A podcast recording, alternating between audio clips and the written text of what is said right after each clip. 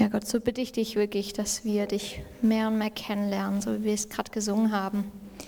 Ähm, ja, und gerade auch jetzt, wenn wir dein Wort hören dürfen, lass uns dich auch darin, durch die Geschichte, die wir heute lesen, ähm, ja, dein Wesen und dich mehr verstehen und segne auch wirklich Sam, wenn er dann nachher auch dein Wort auslegt. Genau, ich, ich lese euch ähm, aus Kapitel 28 vor, ab Vers 3. Samuel aber war gestorben und ganz Israel hatte um ihn Leid getragen und ihn in seiner Stadt Rama begraben. Saul aber hatte die Wahrsager und Zeichendeuter aus dem Land vertrieben. Und die Philister versammelten sich und kamen und lagerten sich bei Schunem. Und Saul versammelte ganz Israel und sie lagerten sich auf dem Bergland Gilboa. Als aber Saul das Heer der Philister sah, fürchtete er sich und sein Herz wurde ganz verzagt. Und Saul befragte den Herrn. Aber der Herr antwortete ihm nicht, weder durch Träume noch durch die Urim noch durch die Propheten. Da sprach Saul zu seinen Knechten, Sucht mir eine Frau, die Tote beschwören kann, damit ich zu ihr gehe und sie befrage. Seine Knechte aber sprachen zu ihm, siehe, in Endor ist eine Frau, die Tote beschwören kann. Da machte sich Saul unkenntlich und legte andere Kleider an und ging hin und zwei Männer mit ihm, und sie kamen bei Nacht zu der Frau. Und er sprach, Wahrsage mir doch durch Totenbeschwörung und bringe mir den herauf, welchen ich dir nennen werde. Die Frau sprach zu ihm, siehe, du weißt doch, was Saul getan hat, wie er die Totenbeschwörer und Wahrsager aus dem Land ausgerottet hat. Warum willst du denn meiner Seele eine Schlinge legen, dass ich getötet werde? Saul aber schwor ihr bei dem Herrn und sprach, so wahr der Herr lebt, es soll dich deshalb keine Schuld treffen. Da sprach die Frau, wen soll ich denn heraufbringen? Er sprach, bring mir Samuel herauf. Als nun die Frau Samuel sah, schrie sie laut und sprach zu Saul, warum hast du mich betrogen? Du bist ja Saul. Und der König sprach zu ihr, fürchte dich nicht. Was siehst du? Die Frau sprach zu Saul, ich sehe ein Götterwesen aus der Erde heraufsteigen. Er sprach, wie sieht es aus? Sie sprach, es kommt ein alter Mann herauf und ist mit einem Obergewand bekleidet. Da erkannte Saul, dass es Samuel war, und er neigte sich mit seinem Angesicht zur Erde und verbeugte sich. Samuel aber sprach zu Saul, Warum hast du mich gestört, indem du mich heraufbringen lässt? Und Saul sprach, ich bin hart bedrängt, denn die Philister kämpfen gegen mich, und Gott ist von meiner Seite gewichen und antwortet nicht, weder durch die Propheten noch durch Träume. Darum habe ich dich rufen lassen, damit du mir zeigst, was ich tun soll. Samuel sprach, Warum willst du denn mich befragen, da doch der Herr von dir gewichen und dein Feind geworden ist? Der Herr hat so gehandelt, wie er durch mich geredet hat. Und der Herr hat das Königtum deiner Hand entrissen und es David, deinem Nächsten, gegeben. Weil du der Stimme des Herrn nicht gehorcht und seinen glühenden Zorn gegen Amalek nicht vollstreckt hast, darum hat der Herr dich heute, dir heute dies getan. Und der Herr wird auch Israel und dich in die Hand der Philister geben. Und morgen wirst du samt deinen Söhnen bei mir sein. Auch das Herr Israel wird der Herr in die Hand der Philister geben. Da fiel Saul plötzlich der Länge nach zu Boden, denn er erschrak sehr über die Worte Samuels. Auch war keine Kraft mehr in ihm, denn er hatte den ganzen Tag und die ganze Nacht nichts gegessen. Und die Frau ging zu Saul hin und sah, dass er sehr erschrocken war. Und sie sprach zu ihm, siehe, deine Magd hat auf deine Stimme gehört, und ich habe mein Leben aufs Spiel gesetzt, dass ich deinen Worten gehorcht habe, die du zu mir geredet hast. So höre auch du auf die Stimme deiner Magd. Ich will dir ein bisschen Brot vorlegen, das du isst, damit du zu Kräften kommst, wenn du deinen Weg gehst. Er aber weigerte sich und sprach, ich will nicht essen. Da nötigten ihn seine Knechte und auch die Frau, und er hörte auf ihre Stimme. Und er stand auf von der Erde und setzte sich auf das Bett. Die Frau aber hatte ein gemästetes Kalb im Haus, und sie eilte und schlachtete es und nahm Mehl und knietete es und machte daraus ungesäuerte Fladen. Die brachte sie herzu vor Saul und vor seine Knechte. Und als sie gegessen hatten, standen sie auf und gingen hin noch in derselben Nacht. Das Wort des Herrn.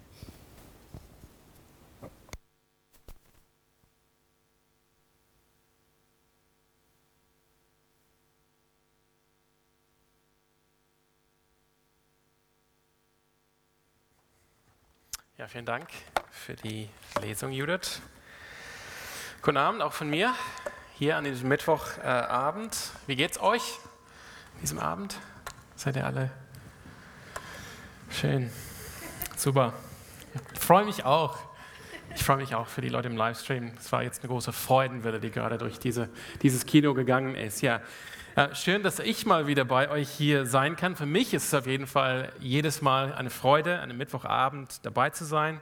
Ich finde, diese Gemeinschaft, die wir miteinander haben können unter der Woche, ist äh, eine richtig starke Sache. Und es ist jetzt nicht nur so, dass wir irgendwie aufeinander hocken hier und ähm, so ein bisschen äh, plaudern und reden, sondern wir dürfen wieder gemeinsam Gottesdienst feiern, gemeinsam anbeten, beten, ähm, ja, Zeit miteinander verbringen, wo wir unseren Fokus auf Gott setzen. Und ich finde das sehr, sehr wertvoll. Und ich finde es richtig eine schöne Sache, ein Meilenstein unter der Woche, wo wir zusammenkommen können, um Gottesdienst zu feiern.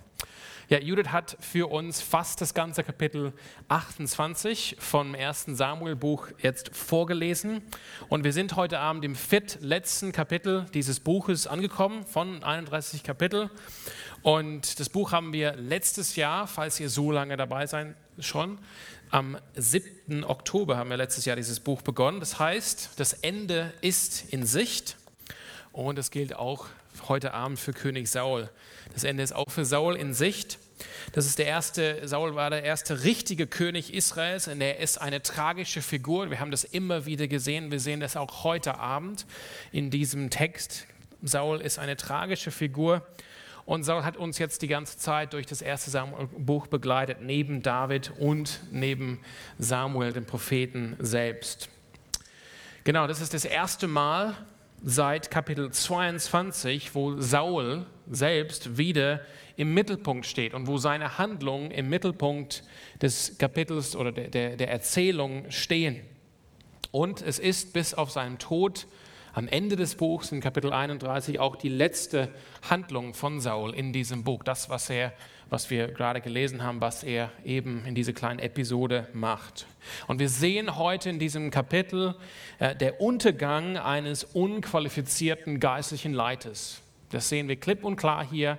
Der Untergang eines geistlich, äh, sorry, eines unqualifizierten geistlichen Leiters. Der Untergang kommt ziemlich schnell, wenn er dann kommt. Aber die Zeit davor war natürlich eine lange Zeit, jahrelang. Aber dann kommt doch der Untergang gegen irgendwann doch noch. Das Spiel ist irgendwann vorbei.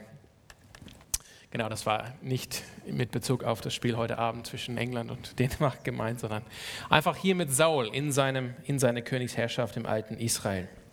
Also wo, wir haben gesehen letzte Woche, wie David am Wegdriften ist vom Herrn, aber David ist trotz seinen Fehlern, ist er wir werden das auch nächsten Mittwoch sehen, er ist wieder auf dem Weg nach oben, befindet sich wieder auf dem Weg nach oben, eben nach diesem Wegdriften von Gott. Und Saul aber geht in diesem Kapitel den Weg des Untergangs und erweist sich, er erweist sich, obwohl er den Rang der Leiterschaft hat als König, obwohl er der Gesalbte Gottes ist, der unantastbar war für David die letzten, äh, die letzten Kapitel. Und obwohl er das Amt des Königtums noch bekleidet, erweist er sich in diesem Kapitel als unqualifiziert und geht den Weg des Untergangs. Wie ein Kommentator schreibt über dieses Kapitel folgendes, Zitat, dieser Abschnitt beschreibt der vielleicht dunkelste Moment im Leben von Saul, sein absichtlicher Verstoß gegen eins der gewichtigsten Verbote in der Tora, in dem Gesetz Gottes, indem er sich an eine Totenbeschwörerin wandte, um Weisung für sein Handeln zu bekommen beging Saul ein Kapitalverbrechen. Weniger als 24 Stunden später war er tot. Eine ernüchternde Erinnerung der Schnelligkeit und Gewissheit der göttlichen Bestrafung für die, die gegen sein Wort so verstoßen. End Zitat. Das heißt, dieser Text hat uns noch heute, würde ich sagen, was zu sagen, was unqualifizierte geistliche Leidenschaft betrifft. Lass uns kurz am Anfang jetzt gemeinsam durch den Text gehen. Ich möchte jetzt nicht allzu lange Zeit verbringen, Vers für Vers zu gehen, sondern ich möchte eigentlich auf zwei Punkte heute Abend. Aber ich ermutige euch, eure Bibeln aufzuschlagen oder die App äh, zu starten auf eurem Handy und wir gehen, wir sind hier in der Schlachte-Übersetzung aus dem Jahr 2000 und wir gehen hier kurz den Text durch. Beginnend hier im Vers 3, die Verse 3 bis 5. Und eben in diesem Vers, wenn ihr die letzten Wochen hier wart, dann habt ihr das auch mitbekommen. Wir waren die ganze Zeit bei David. Ich habe es ja auch gesagt. Jetzt wieder Saul, steht wieder Saul im Mittelpunkt. Und jetzt wird der Bericht von David und seinen Abenteuern da mit den Philisten unterbrochen, der Fokus wieder auf Saul gelegt.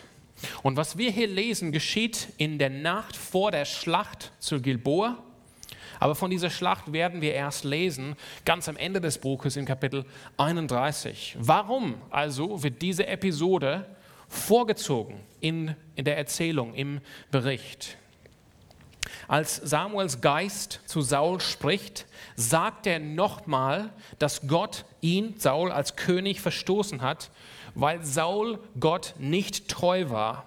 Unter anderem, vielleicht vor allem, in dem Krieg gegen die Amalekite.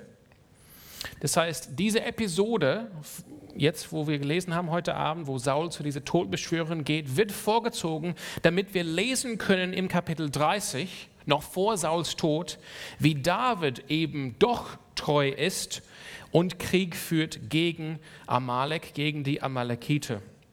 Und das ist David, dazu ist David in der Lage, weil er eben nicht mit den Philisten in den Krieg gegen Israel zieht, das werden wir nächsten Mittwoch sehen, sondern eben zurückgelassen wird. Das heißt, es ist wieder hier, wir sehen hier eigentlich so eine, eine Kreuzung von den Faden der, der Leben dieser zwei Männer. David ist auf dem Weg nach oben wieder nach seinem Wegdriften. Er wird sich noch als treu erweisen, in just in genau dem Punkt, wo Saul sich als untreu erwiesen hat. Und David wird die Königsherrschaft dann empfangen und Saul ist auf dem Weg des Untergangs nach unten. Und deshalb wird diese Episode hier nach vorne gezogen, damit wir sehen, nochmal klar vor Augen, deshalb Saul bist du verstoßen, deshalb hast du versagt, du warst Gott nicht treu was den Krieg gegen die Malakite betrifft. David auf der anderen Seite, der ist noch im Süden in der Wüste und er wird jetzt den Krieg führen und den Krieg auch gewinnen.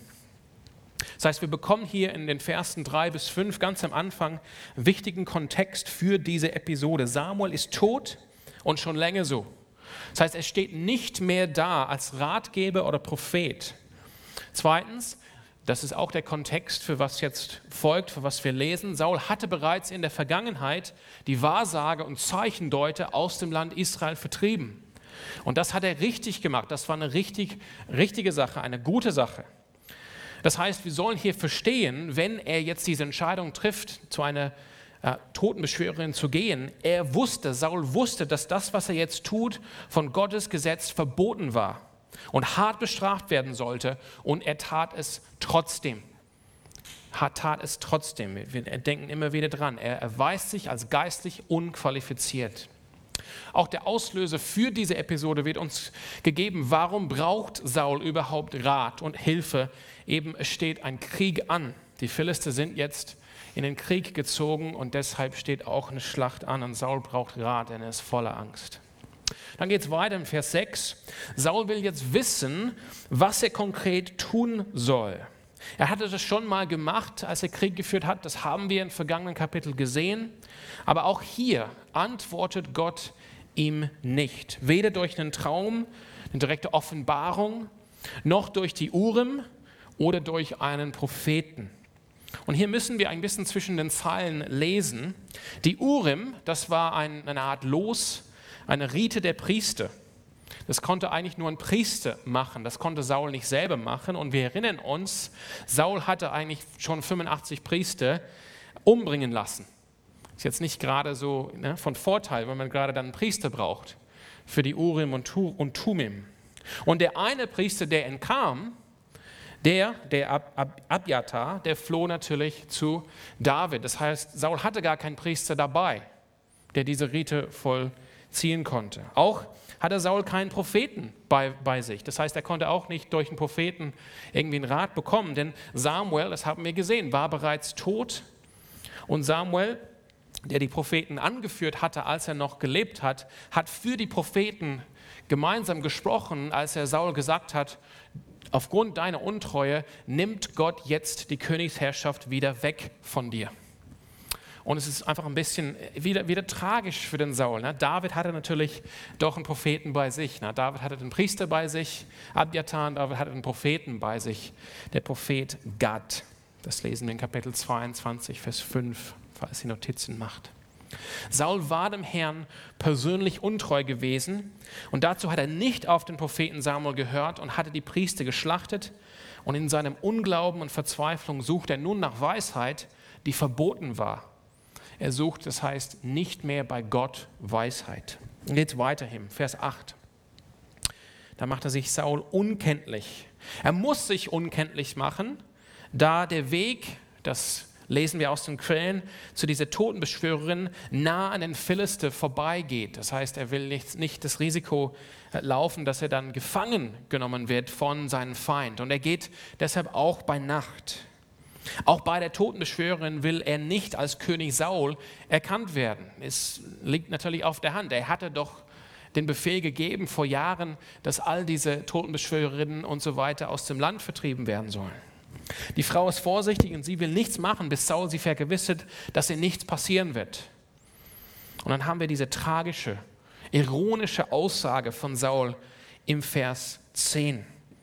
Saul aber schwor bei dem Herrn und sprach, so wahr der Herr lebt, es soll dich deshalb keine Schuld treffen. Saul schwört beim Herrn, beim Yahweh, dem Gott Israels, dem lebendigen Gott und beruft sich auf Gott, dass Gott nicht strafen soll die Person, die gerade dabei ist, sein Gebot und sein Gesetz zu brechen. Das ist tragisch ironisch, geistlich blind. Nicht nur völlig töricht von Saul an dieser Stelle, aber auch Gottes Lästerung, blasphemisch.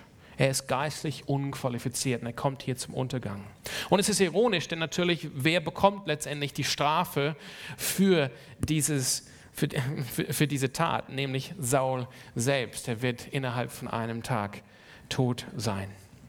Aber die Frau, es geht weiter, Vers 11, die Frau macht dann, was Saul sagt und beschwört Samuel, dass er aus dem Totenreich heraufkommt und ich werde gleich, das werden wir im ersten Punkt dann gleich sehen, noch was zum Beschwören von Toten sagen. Die Frau ist aber offenbar überrascht oder irgendwie unvorbereitet, dass Samuel wirklich kommt.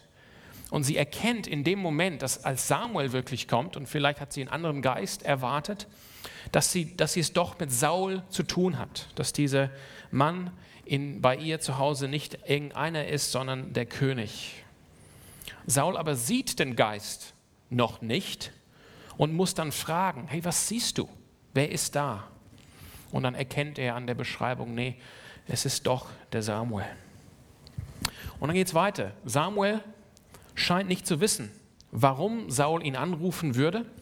Und Saul muss die Situation erklären. Und auch hier sehen wir, der Saul ist eine tragische Figur. Er denkt irgendwie, dass er doch noch Hilfe von dem Geist von Samuel bekommt obwohl er dabei ist, Gottes Gesetz zum wiederholten Mal zu missachten. Wir mögen Mitleid mit ihm führen, mit ihm fühlen, sorry, weil er die Realität seiner Lage einfach nicht checkt. Aber wir müssen, wir müssen uns daran erinnern, er ist letztendlich selbst für, für seine Situation verantwortlich. Auf ihm liegt letztendlich die Schuld. Samuel gibt ihm natürlich keine Antwort auf seine Frage. Er gibt ihm keinen Rat, wie er jetzt diesen Krieg oder diese Schlacht zu führen hat, er, sondern Samuel wiederholt aus dem Grab ein Wort des Gerichts und der Strafe.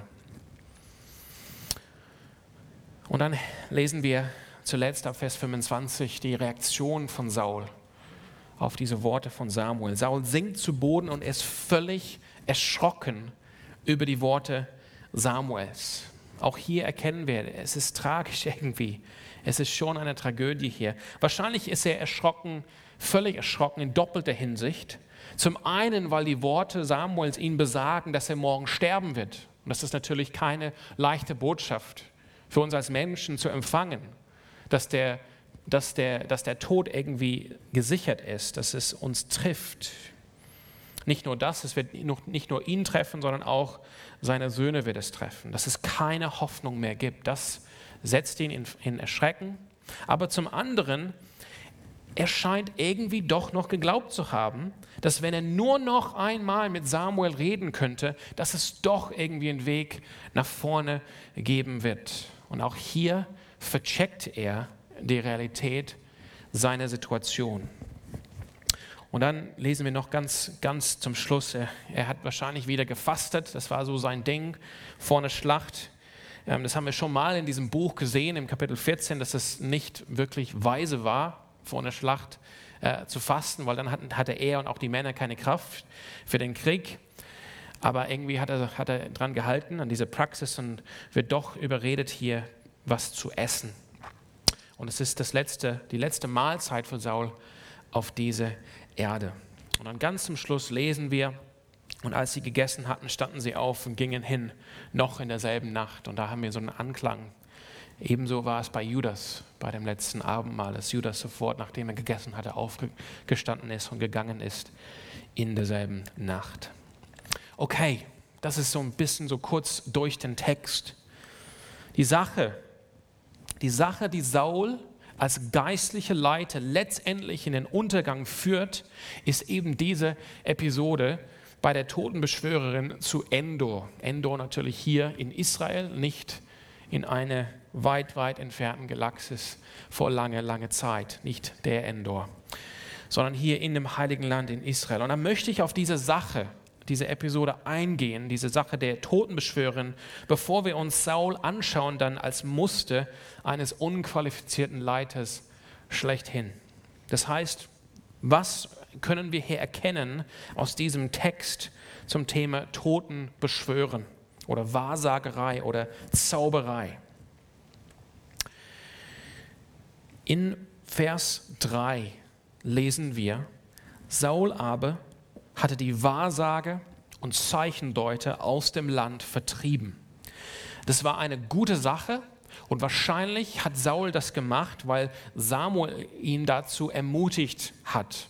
Samuel hat doch Saul, Saul gesalbt als König und dabei hat, Saul, hat Samuel, Entschuldigung, als Saul eingesetzt wurde als König, das Gesetz ihm vorgelesen und quasi ihn, ihn so angemahnt, dass sein Auftrag als König ist es, dieses Gesetz einzuhalten und zu schauen, dass es auch eingehalten wird in Israel. Das hatte Saul gemacht.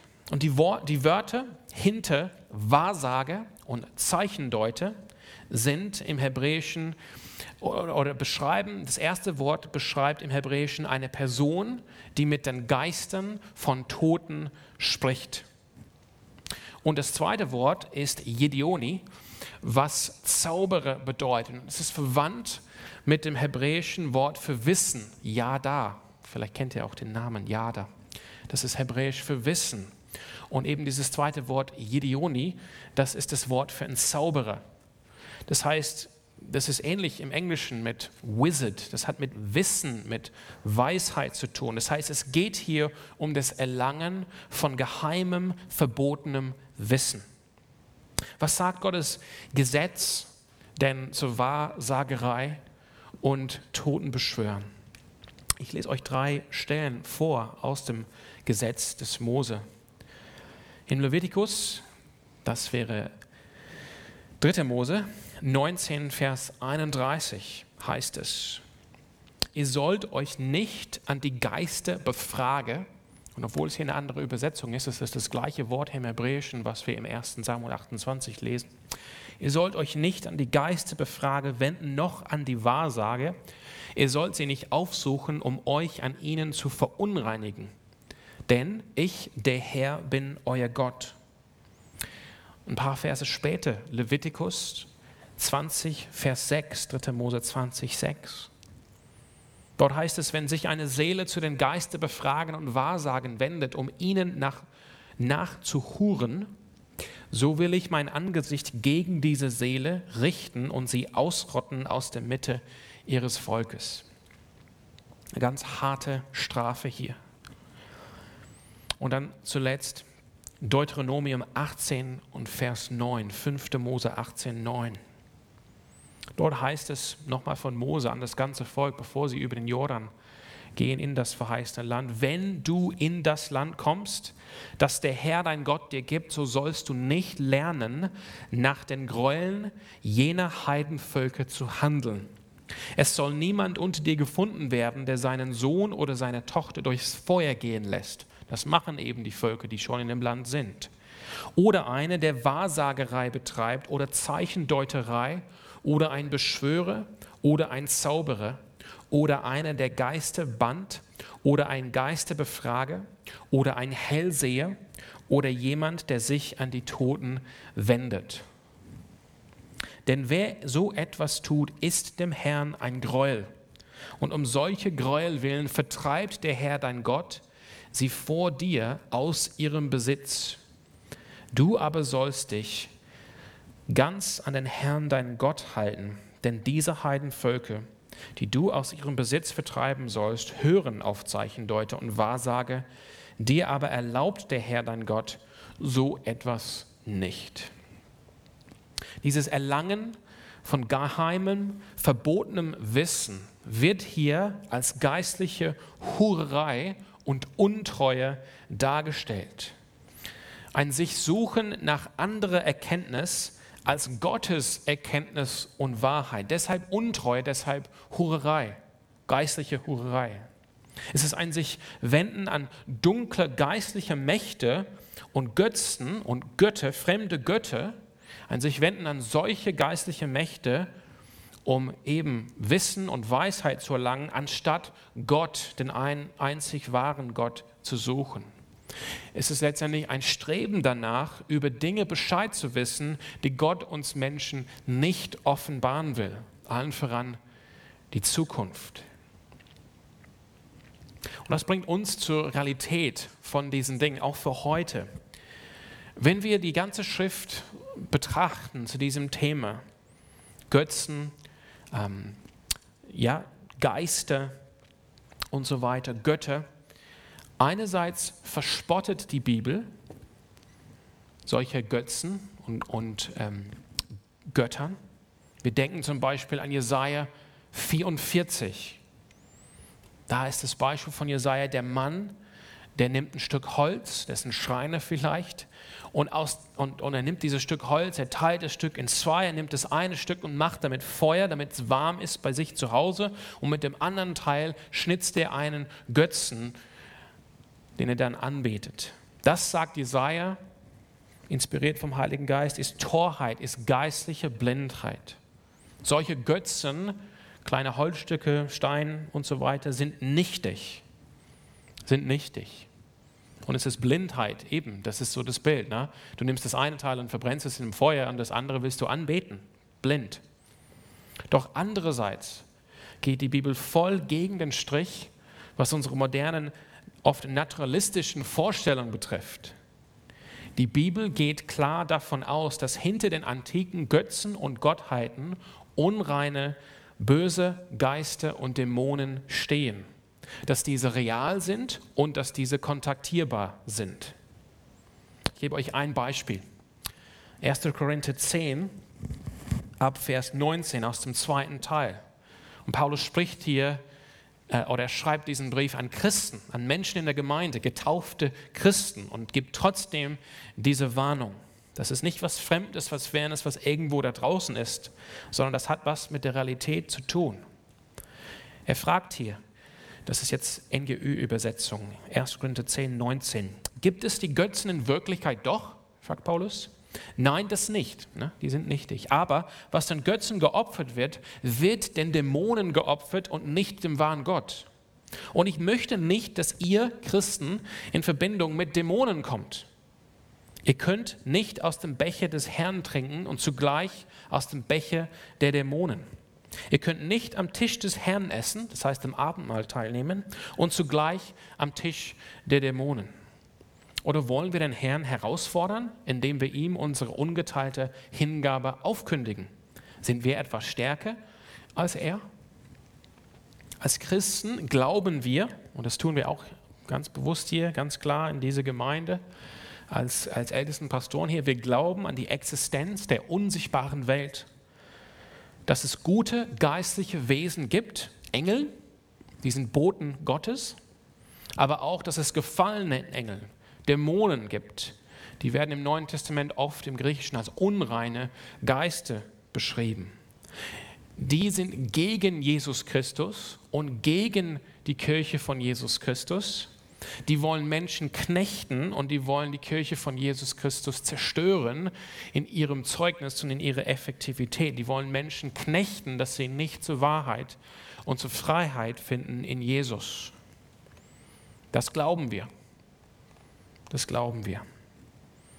Gottes Gesetz also verbietet Totenbeschwören, Wahrsagerei und Zauberei, nicht weil sie etwa unecht sind oder hohl und leer sind, nichtig sind, sondern weil sie tatsächlich echt sein können und Menschen dahin führen können, sich auf übernatürliche Anweisungen zu verlassen, die als ihre Quelle nicht Gott haben, sondern eben unreine und böse Geister.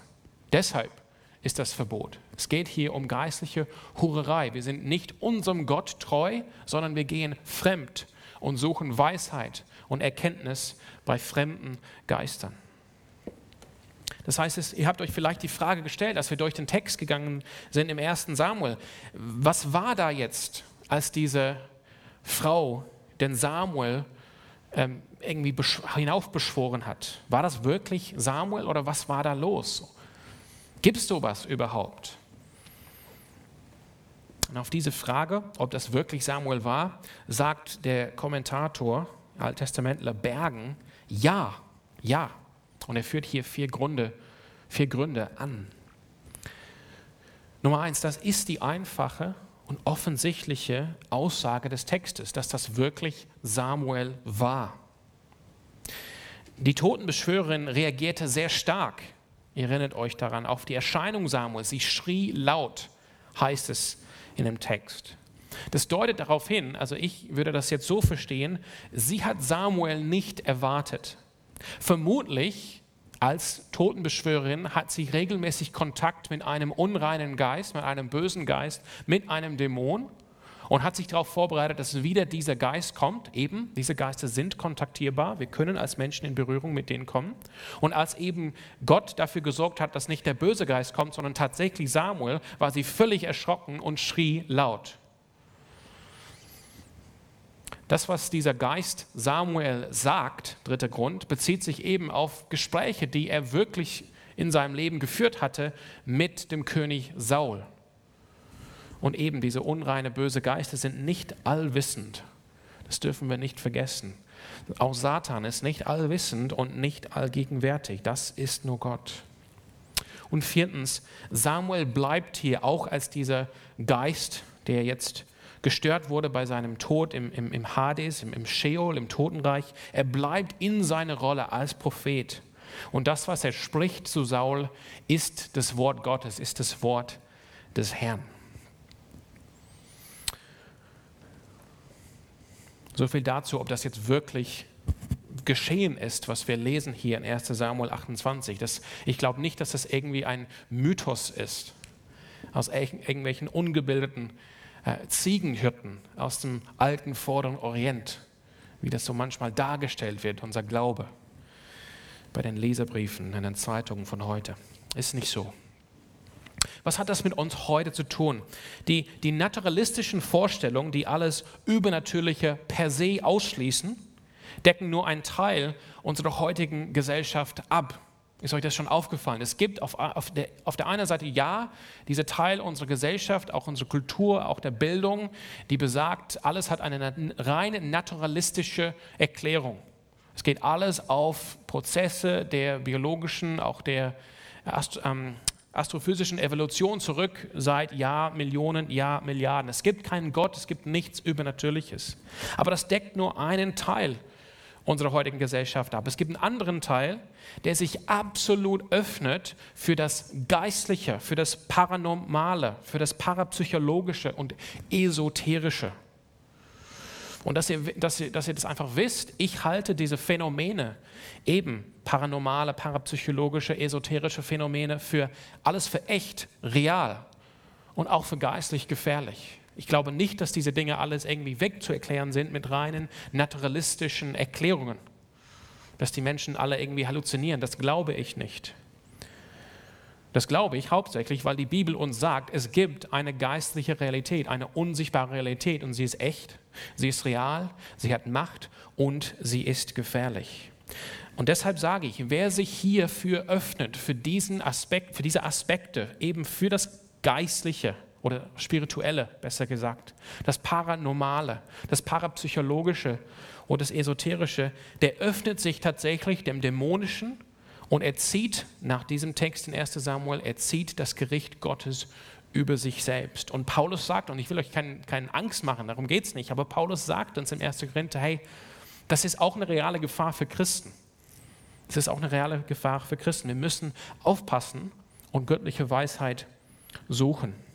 Und hier sind vier ähm, Merkmale für für diesen Aspekt, sage ich mal, unserer Gesellschaft. Und man könnte noch so viel zu diesem Thema sagen. Ich, ich, ich gebe euch heute Abend nur vier Aspekte, die diesen, diesen Teil unserer Gesellschaft beschreiben oder solchen Menschen beschreiben. Was findet man da? Was sieht man da bei solchen Menschen? Man sieht, und das, das hört man oft, ne? weil natürlich, muss das auch am Anfang sagen, böse Geister und Dämonen ähm, die, die stellen sich nicht dar als böse Geister und Dämonen. Die stellen sich dar, wie wir auch im Korintherbrief lesen, als Bote und Engel des Lichtes. Als, als ob sie es gut mit uns Menschen meinen, als ob sie uns in Freiheit und in Weisheit und Erkenntnis führen wollen.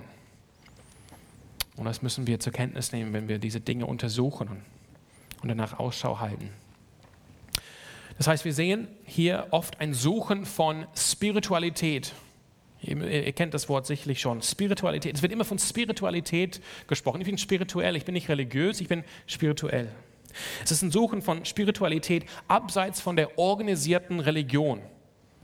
Oft wird das so beschrieben, das ist eine organisierte Religion und gemeint wird natürlich in erster Linie das Christentum, unsere Religion. Wenn man jetzt zurückblickt in die Geschichte, solche Menschen sagen, die Christianisierung Europas, das war eine negative Sache. Das war keine Befreiung des Kontinents von Götzendienst, sondern das war eigentlich eine negative Sache. Das war die Auferlegung von Dogma und Tradition auf den Menschen. Es war erst die Erstickung von wahrer Freiheit und wahrer Spiritualität. Das Christentum, aber wohlgemerkt nicht der Christus, wird als langweilige und staubige Religion des Westens gesehen gegenüber der lebendigen Geistlichkeit und Spiritualität des Ostens. Und wir sehen das immer mehr, der alte heidnische Glaube und seine Praktiken werden wieder gesucht und entdeckt. Auch wird die Weisheit des Ostens aus dem Buddhismus, aus dem Hinduismus, also das, das war schon immer so, aber auf jeden Fall seit gut 150 Jahren wird das permanent unhinterfragt in den Westen importiert. Das ist das Erste. Wir sehen auch ein Suchen nach geheimen Wissen von Gurus und charismatischen Leitern. Und zu diesem geheimen Wissen bekommt man Zugang durch bestimmte körperliche, aber auch mentale, geistliche und verbale Übungen und Riten. Dazu gehört auch Yoga, und transzendentale Meditation. Und oft gehen diese Dinge in Kombination miteinander, also körperlich, mental, geistig, verbal, alles in Kombination. Und diese Riten verschaffen uns dann Zugang zu diesem geheimen Wissen oder zu diesem nächsten Level der Geistigkeit, der Spiritualität. Drittens, das finde ich auch wichtig hier zu erwähnen, man trifft ähm, sehr häufig auf einen Blick oder ein Verständnis dass die christliche Ehe und das christliche Familienbild ist einengend, überholt und hemmend. Und daher ist oft ein Öffnen für freie und frei ausgelebte Sexualität. Auch als Voraussetzung eben für höhere Spiritualität und geistliche Erkenntnis. Vielleicht ist es euch schon mal aufgefallen in der Schrift, sowohl im Alten als auch im Neuen Testament, es gibt eine Verbindung in der Schrift, die uns klar belegt, es gibt also, sorry, eine Verbindung in der Schrift, die klar belegt wird zwischen Zauberei in allen Formen und sexueller Unzucht.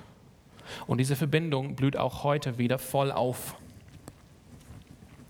Und ein viertes Aspekt, vielleicht ein bisschen technischer, ähm, und ich gebe euch hier nur einen Begriff. Es gibt unterschiedliche Begriffe, die diese Entitäten beschreibt.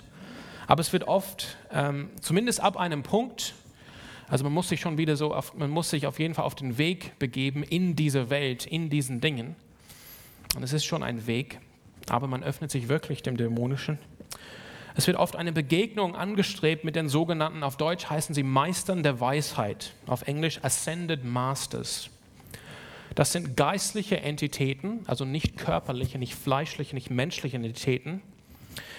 Ähm, aber die, sich, die haben auch Namen. Es gibt ähm, je nachdem sieben bis 15 solche Wesen.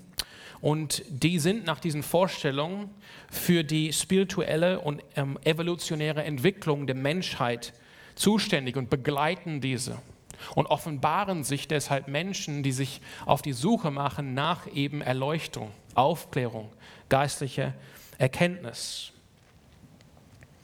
Und diese Ascended Masters oder Meister der Weisheit, die begegnen Menschen eben, die sich öffnen. Die erscheinen dabei als erleuchtete und wohlwollende Wesen des Lichtes. Sie geben Weisheit und Anweisungen durch Menschen. Und die werden auch, und es gibt auch ähm, etliche Bücher und Schriften, die, vielleicht habt ihr das auch gehört, die gechannelt worden sind.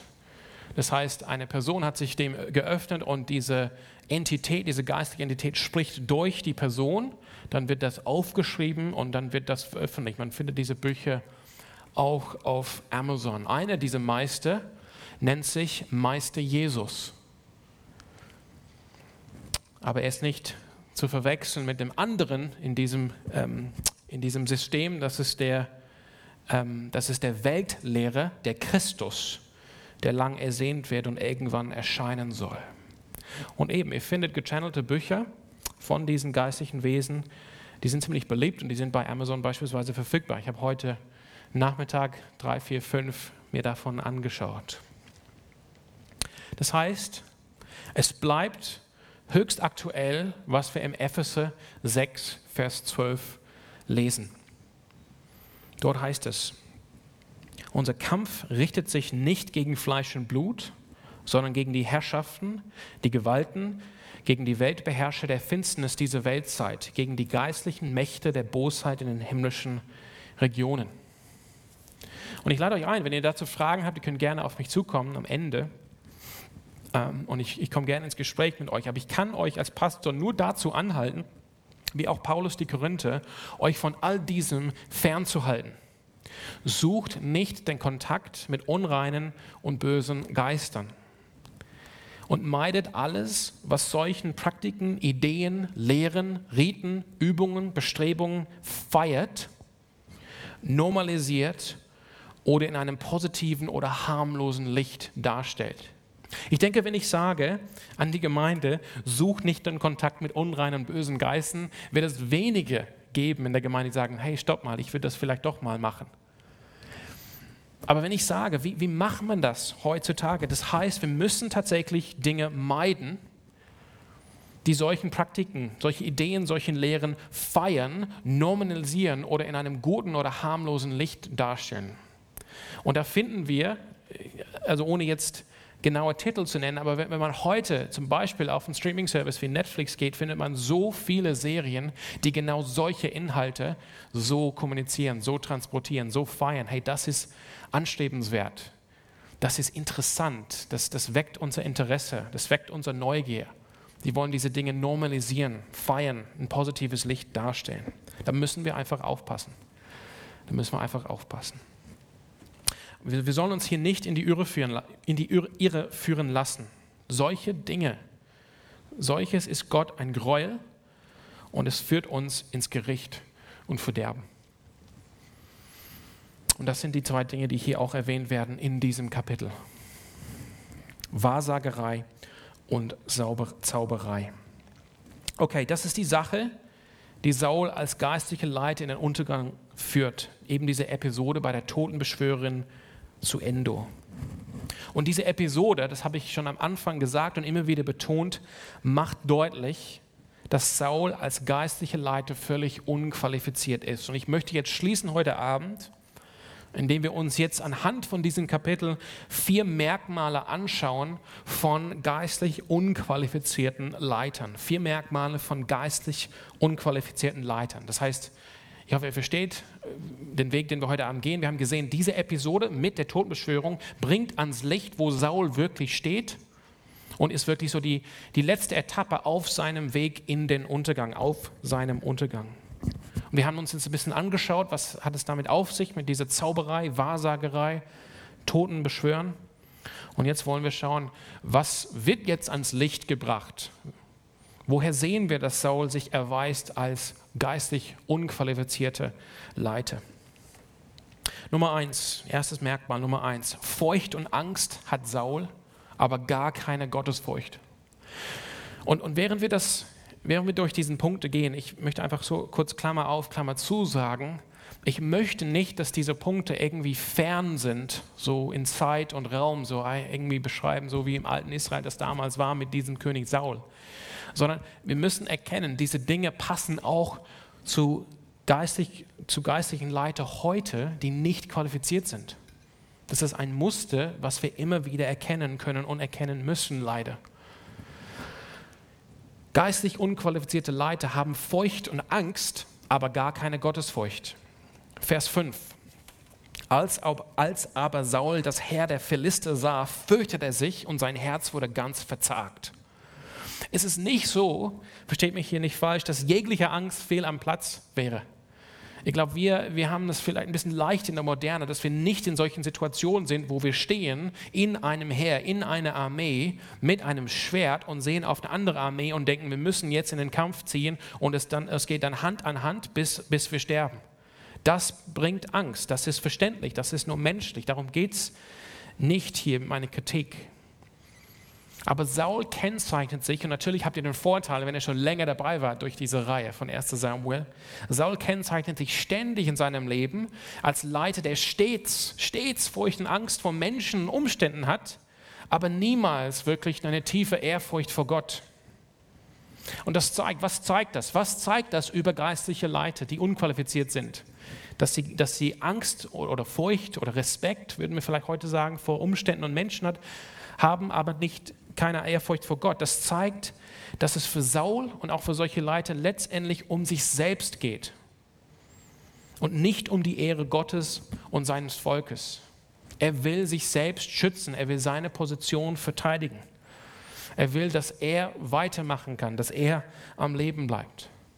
Es geht ihm nicht wirklich um Gott und was Gott ehrt, sondern es geht um sich selbst. Und dass er keine Ehrfurcht vor Gott hat, wird darin klar, dass wo er keine Antwort von Gott, bekommt, er sich nicht an Gottes Wort hält, sondern Gottes Wort grob und schwerwiegend verletzt. Auch das ist ein Muster von unqualifizierten Leitern. Die mögen es vielleicht zurechtbiegen und irgendwie schön reden und auch die fromme, das fromme Geschwätz bringen, aber letztendlich sind sie bereit, Gottes Wort grob und schwerwiegend zu verletzen. Vielleicht ist es heutzutage nicht, dass unsere geistlichen Leiter ständig dabei erwischt werden, wie sie zu Totenbeschwören gehen wollen, sondern es hat eher was zu tun mit Sexualität, mit Ehe, mit Familie. Wie viele geistliche Leiter kennen wir, die fremdgegangen sind, die nicht treu waren, die sich haben scheiden lassen, die versagt haben in der Familie, in ihrer Verantwortung, das irgendwie schönreden müssen, wollen. Nee, es ist doch, es ist doch irgendwie passt, dass ich weiterhin in diesem geistigen Amt bleiben kann. Das ist was hier, was ich hier meine auf uns übersetzt. Nummer zwei, zweites Merkmal, ohne Glaube. Ohne Glaube. Vers 6. Als aber Saul das Heer der Philister sah, fürchtete er sich und sein Herz wurde ganz verzagt. Und Saul befragte den Herrn, aber der Herr antwortete ihm nicht, weder durch Träume noch durch die Urim noch durch die Propheten. Auch wenn Gott nicht antwortet, oder nicht sofort antwortet, heißt es nicht, okay, aufgeben und umdenken. sondern immer wieder, ist euch das jemals aufgefallen, immer wieder in der Schrift sehen wir, wie Gott, unser Gott liebt das, in letztem Moment Rettung zu schenken, wo die Aussichten völlig hoffnungslos sind. Aber im letzten Moment kommt doch Gott und schenkt Rettung. Wir denken an dem Volk Israel vor dem Roten Meer mit der Armee der Ägypter hinterher. Das ist so, in letztem, in letztem Moment schenkt Gott die Rettung. Das heißt, wenn Gott nicht sofort antwortet, heißt es nicht, wie Saul hier aufgeben und umdenken. Doch Saul, das ist das Problem. Saul ist im Herzen nicht gläubig. Er ist nicht ein Atheist, er glaubt an Gott, er glaubt an Gott als Schöpfer, aber er glaubt Gott nicht, er vertraut Gott nicht. Und deshalb verlässt er sich nicht auf Gottes Verheißung. Und das sieht man auch heute mit unqualifizierten Leitern geistlichen Leitern. Die, die sind jetzt nicht komplette Atheisten, die Gott verleugnen, wobei solche gibt es auch mittlerweile in manchen Kirchen. Die glauben schon an Gott, aber man sieht durch ihr Handeln, dass da eigentlich kein echter Glaube ist, kein Vertrauen. Die sind in Unglaube verfallen. Nummer drei. Drittes Merkmal von geistlich unqualifizierten Leuten. Pragmatismus. Pragmatisch sein. Vers 7. Also Saul hat keine Antwort bekommen, so auf dem richtigen Weg. Da sprach Saul zu seinen Knechten, sucht mir eine Frau, die Tote beschwören kann, damit ich zu ihr gehe und sie befrage. Pragmatismus, umgangssprachlich, bedeutet, die Richtigkeit einer Sache entscheidet sich daran, ob sie funktioniert, ob es klappt. Nicht, ob es wirklich moralisch richtig ist sondern ob es funktioniert, ob es klappt. So nach dem Motto auf Englisch, whatever works. Wenn es klappt, wenn es funktioniert, dann machen wir es. Das ist Pragmatismus. Und Saul zeigt hier gar keine Treue zu Gottes Wort und Gottes Gesetz, sondern er sucht einfach, okay, wenn das nicht funktioniert, dann suche ich eine Lösung, die klappt, die funktioniert. Anstatt dass ich mich festhalte an den unveränderlichen Prinzipien aus Gottes Wort pragmatisch, Pragmatismus. Sieht man auch heute und bedeutet letztendlich unqualifiziert für geistliche Leitung. Und Nummer vier, kein geistliches Leben. Kein geistliches Leben. Wir sehen hier deutlich an dem Eid, den Saul bei der Totenbeschwörerin schwört, sowie an seine Reaktion nach einer Begegnung mit Samuel. Saul hat einfach gar kein geistliches Leben, da ist nichts drin. Das ist alles nur Schein, kein Sein. Er spricht die geistliche Sprache irgendwie. Er hat sich bisher durchgekämpft. Er ist irgendwie Amtsträger, er ist König, aber er hat eigentlich gar kein eigenes geistliches Leben. Man merkt es auch, er ist völlig abhängig von Samuel. Und wenn Samuel nicht da ist, dann muss er so weit gehen, dass er ihn wieder aus den Toten herbei beschwört. Er begeht mit diesem Eid Gotteslästerung. Er zeigt, dass er einfach geistlich blind ist. Und anstatt sich dann vor Gott zu beugen und Buße zu tun, beugt er sich vor dem Menschen, vor dem Gestalt eines Menschen, vor Samuel und erschreckt nur über die Worte Samuels. Aber diese Worte treiben ihn nicht zu Buße und Umkehr, weil er hat einfach gar kein geistliches Leben. Lass mich das jetzt alles zusammenziehen und dann relevant machen. Vier Merkmale geistig unqualifizierte Leiter. Sie haben Furcht und Angst, Respekt vielleicht vor Menschen und Umständen, aber letztendlich gar keine Gottesfurcht. Sie sind letztendlich ohne Glaube. Sie glauben vielleicht mit dem Mund, dass es einen Gott gibt, aber zeigen durch ihr Leben und Handeln, dass sie praktisch diesem Gott nicht vertrauen und nicht auf seinen Verheißungen aufbauen. Sie sind pragmatisch, die schauen letztendlich nicht, was steht als unveränderliches Prinzip in Gottes Wort, wo gilt es, dementsprechend treu zu handeln, auch wenn alle anderen sagen, das geht nicht. Nee, wir schauen einfach, was funktioniert, was klappt, das machen wir. Und sie haben letztendlich gar kein geistliches Leben. Sie können eine Zeit lang schwätzen und reden und fromm sein und beten, aber letztendlich ist da nichts da im Kern. Als Kirche heute in Deutschland und Europa würde ich sagen, brauchen wir, wie zu jeder Zeit, auch natürlich, aber wir brauchen besonders heute geistlich qualifizierte Leute. Würdet ihr nicht zustimmen? Die berufen werden aufgrund von Gottes Wort letztendlich, ne? die Gott viel mehr fürchten als Menschen, die Gott glauben und sein Wort ernst nehmen und nicht das Wort verdrehen und verfälschen und verlassen und anpassen. Wir brauchen geistlich qualifizierte Leute, die sich auf Gottes Verheißung stellen und Jesus vertrauen. Ein Beispiel, Jesus sagt, ich werde meine Gemeinde bauen und sie wird auch siegreich sein. Die Pforten des Totenreiches werden, nicht, werden sie nicht überwältigen. Sich auf diese Verheißung zu stellen, heißt, diese Verheißung Glauben zu schenken und entsprechend zu handeln in Gemeinde und in Leitung. Wir brauchen geistlich qualifizierte Leiter, die nicht pragmatisch sind und einfach dem Zeitgeist folgen, den Ball flach halten, möglichst keinen großen Widerstand. Okay, dem, das passen wir auch an, damit es einfach irgendwie klappt und weitergeht. Wir brauchen geistlich qualifizierte Leiter, die bei der Berufung von weiteren geistlichen Leitern auf Charakter schauen und auf die Qualifikationen, die Gottes Wort uns gibt für geistliche Leitung und nicht einfach schauen, hey, wer hat eine coole Gabe, wer hat ein bisschen Persönlichkeit, ein Charisma und kann das Ding rocken. Das ist pragmatisch. Pragmatisches Denken. Wir brauchen geistig qualifizierte Leiter, die nicht auf Programme, Methodik und Systeme setzen, sondern den Prinzipien des unveränderlichen Wortes und Gesetzes Gottes treu sind und die voll heiligen Geistes sind. Was ist das Gegenteil von gar kein geistliches Leben? Wie Saul? Wir erinnern uns auch, der Heilige Geist hat Saul verlassen, der Heilige Geist war jetzt bei David. Wir brauchen Leute, die voll heiligen Geistes sind, voll geistliches Leben sind, die letztendlich heilig sind. Nicht geistliche Strebe sind, die eigentlich nur nerven, sondern wirklich heilig und demütig sind. Heiligkeit ist Schönheit eigentlich die Jesus nahe sind und wo wir uns dann freuen, in ihre Gegenwart zu sein, wo wir merken, hier ist das Aroma von Jesus. Wir brauchen Leute, die Gott kennen.